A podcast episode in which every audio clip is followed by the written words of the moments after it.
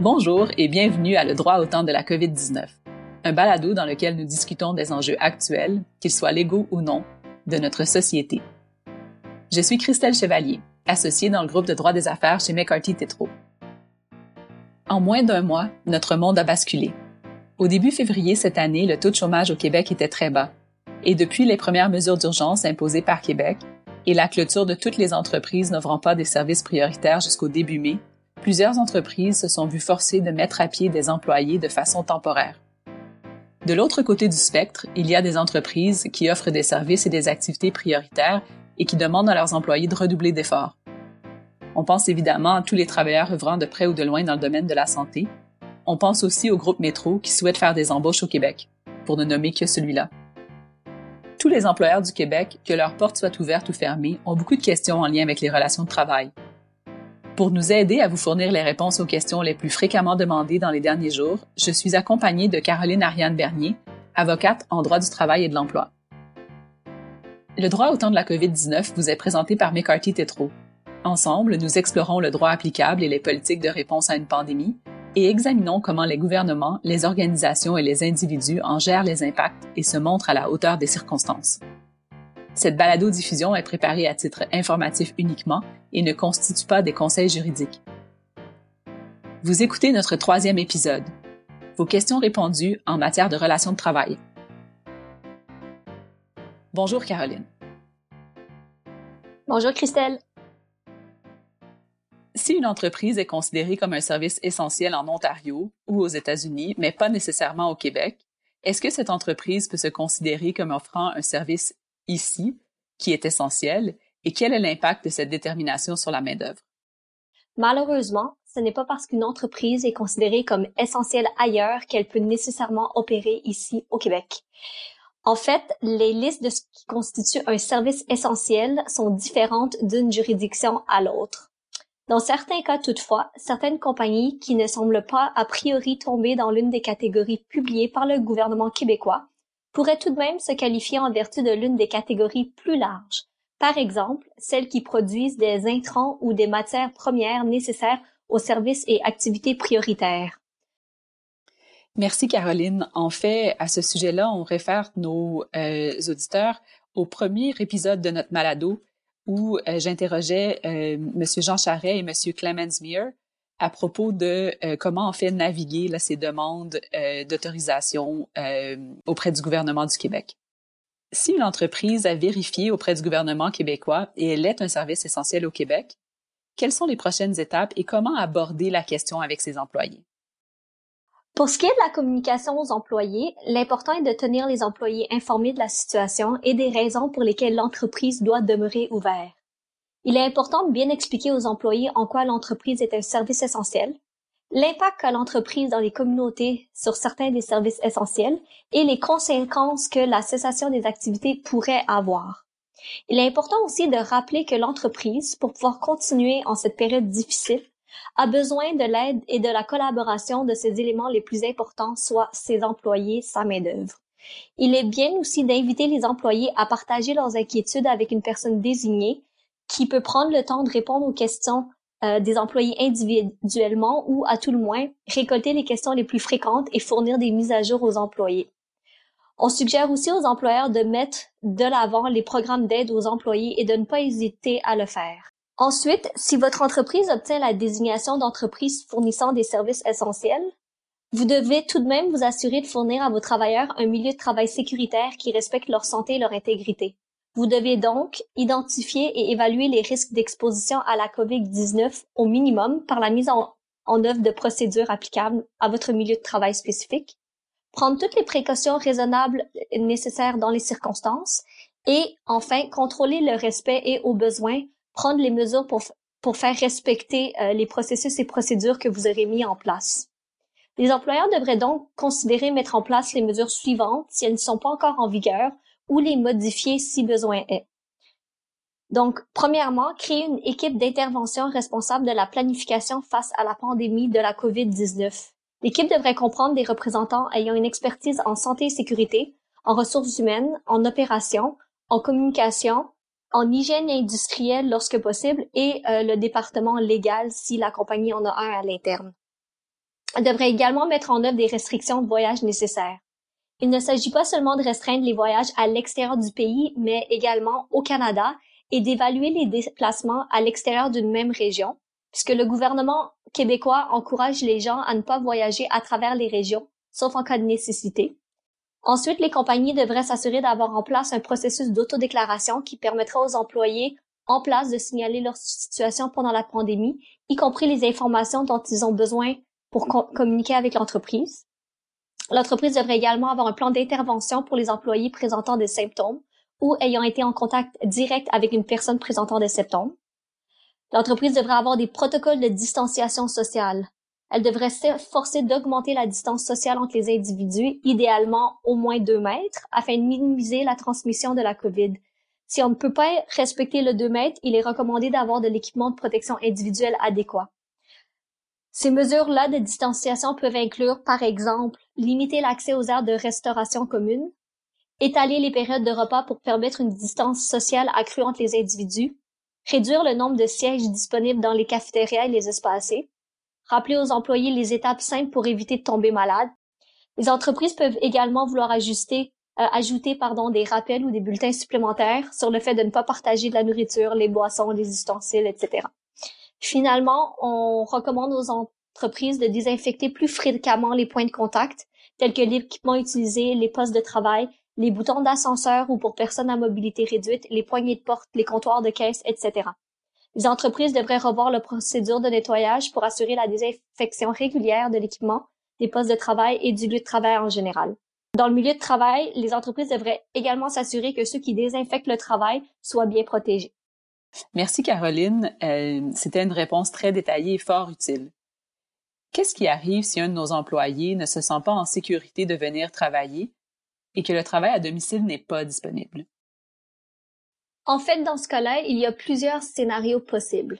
À une, une extrémité des scénarios, il y a l'employé qui refuse de rentrer travailler au motif qu'il pense que venir au travail constitue un danger pour sa santé, sa sécurité ou son intégrité ou celle d'autrui? La présence d'un danger est requise dans ce cadre-là. Il faut donc qu'il y ait une probabilité et non une simple possibilité qu'un événement anticipé se produise dans un avenir rapproché. Dans ce cas-là, l'employé exerce ce qu'on appelle un droit de refus et l'employeur doit suivre la procédure applicable en un tel cas en vertu de la loi sur la santé et la sécurité du travail.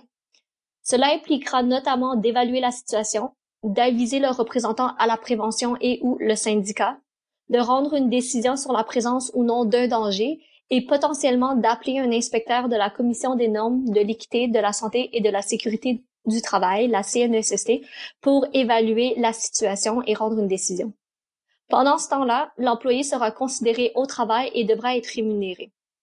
L'employeur ne pourra pas non plus faire effectuer le travail par un autre travailleur sans l'avoir préalablement avisé du droit de refus de l'employé et des motifs sous-tendant le droit de refus. Étant donné les conséquences d'une exposition possible, le risque peut aussi devenir un danger selon les situations. Donc, c'est très important de d'examiner les situations au cas par cas.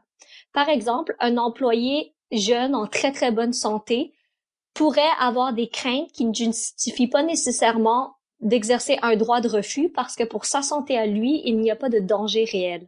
En contrepartie, pour certaines personnes qui sont plus vulnérables, peut-être des, gens qui ont 70 ans et plus ou des personnes avec des problèmes cardiovasculaires ou une maladie pulmonaire qui la rendent plus vulnérable, seraient eux justifiés dans les mêmes circonstances d'exercer un droit de refus. Ensuite, on a le scénario moins extrême de l'employé qui ne se sent pas vraiment à l'aise de venir au travail, sans toutefois qu'il ne considère qu'il y a un danger pour sa santé et donc qui n'exerce pas un droit de refus à proprement parler. Dans ce cas, plusieurs choix s'offrent à l'employeur. La première option est l'employeur qui a trop de salariés et qui doit de toute façon procéder à des mises à pied temporaires et il pourrait donner le choix aux salariés d'être mis à pied temporairement. Cette façon de faire pourra peut-être permettre aux salariés de toucher des prestations gouvernementales en fonction des règles d'admissibilité à l'assurance emploi ou autres.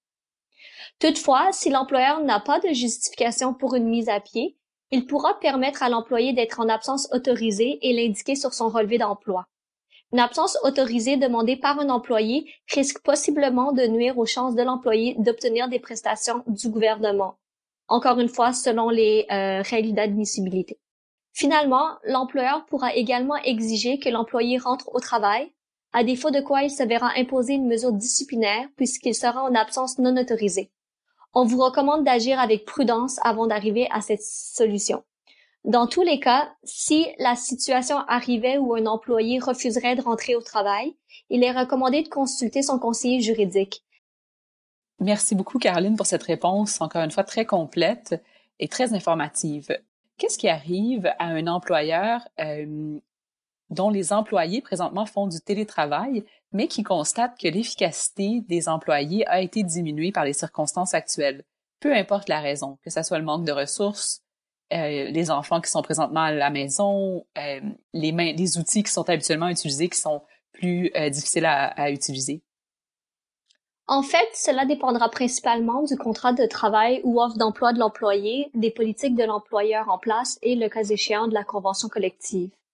Ça dépendra également de la raison pour laquelle l'employé n'est pas en mesure d'effectuer ses heures euh, normales de travail ou, des raisons pour lesquelles sa productivité ou son efficacité euh, sont diminuées.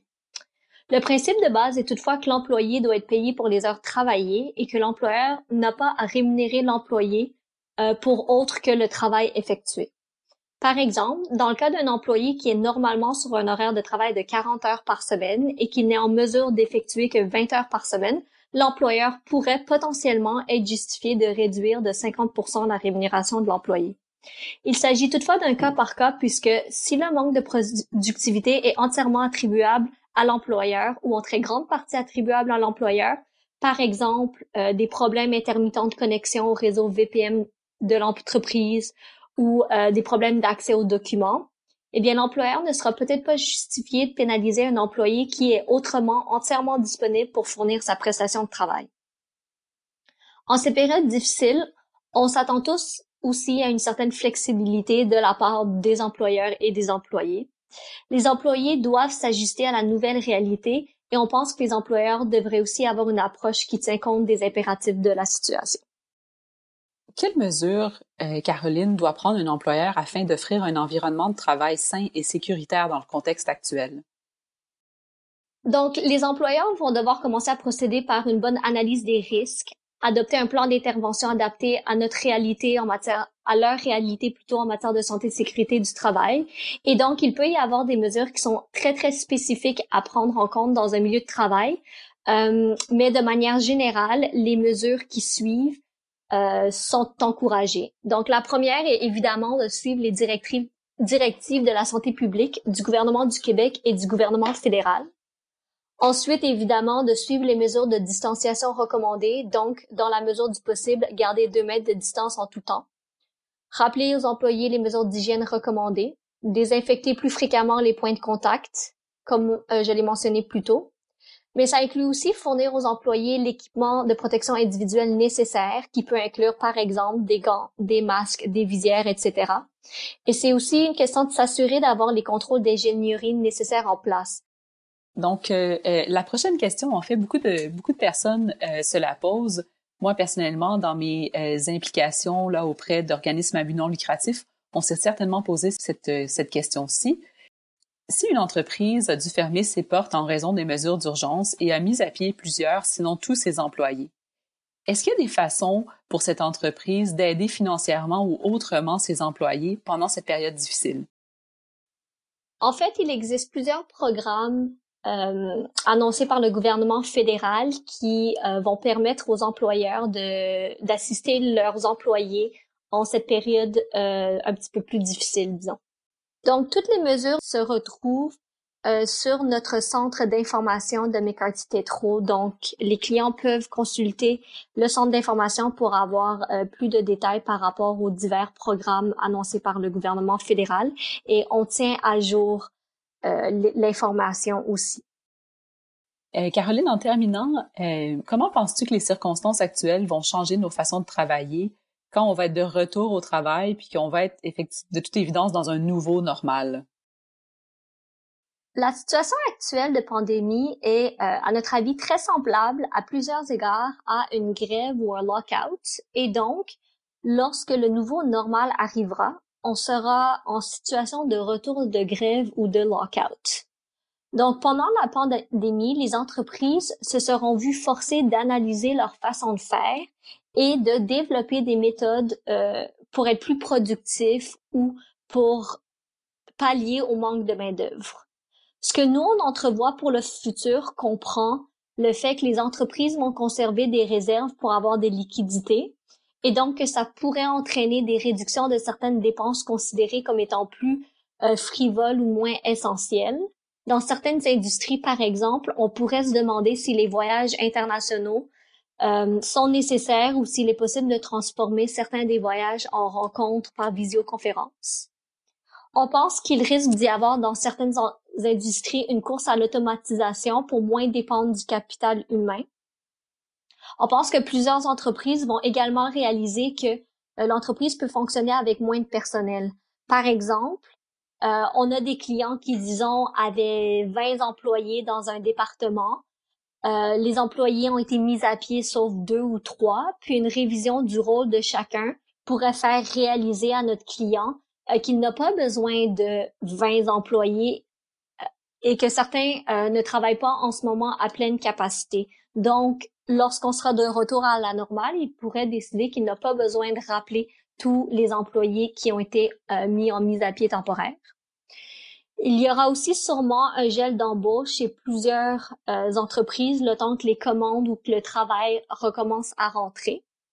On pense également que le télétravail sera beaucoup plus répandu car les, entreprises auront réalisé que ça fonctionne et certains employés en prendront même l'habitude. Ça, ça pourrait avoir comme, euh, comme impact en fait d'entraîner une baisse dans les dépenses allouées aux espaces physiques. Certaines entreprises décideront peut-être de réduire la taille ou la quantité de leurs bureaux sur place et encourageront peut-être davantage le télétravail. La chaîne logistique sera en partie sécurisée, à notre avis, par plus d'approvisionnement de proximité, ce qui pourrait favoriser certaines usines locales, mais avec plus de machines non affectées par le virus. Cela peut s'avérer euh, très positif pour certains métiers de soutien, à de telles activités et donc euh, peut-être qu'il y aura un rehaussement pardon des exigences et de la formation requise. Puis euh, finalement, peut-être qu'au niveau euh, écologie, on, on, améliorera notre situation actuelle de par notamment les économies à réaliser pour limiter les voyages d'affaires qui ne seront plus vus comme étant nécessaires ou essentiels. Caroline, euh, je te remercie euh, pour ton temps et euh, toutes les informations que tu nous as données aujourd'hui. Ceci met fin à un autre épisode de Le droit au temps de la COVID-19. Si vous avez aimé cet épisode, abonnez-vous, partagez-le et parlez-en à vos collègues et amis. Nous espérons également que vous nous enverrez vos suggestions pour de futurs épisodes.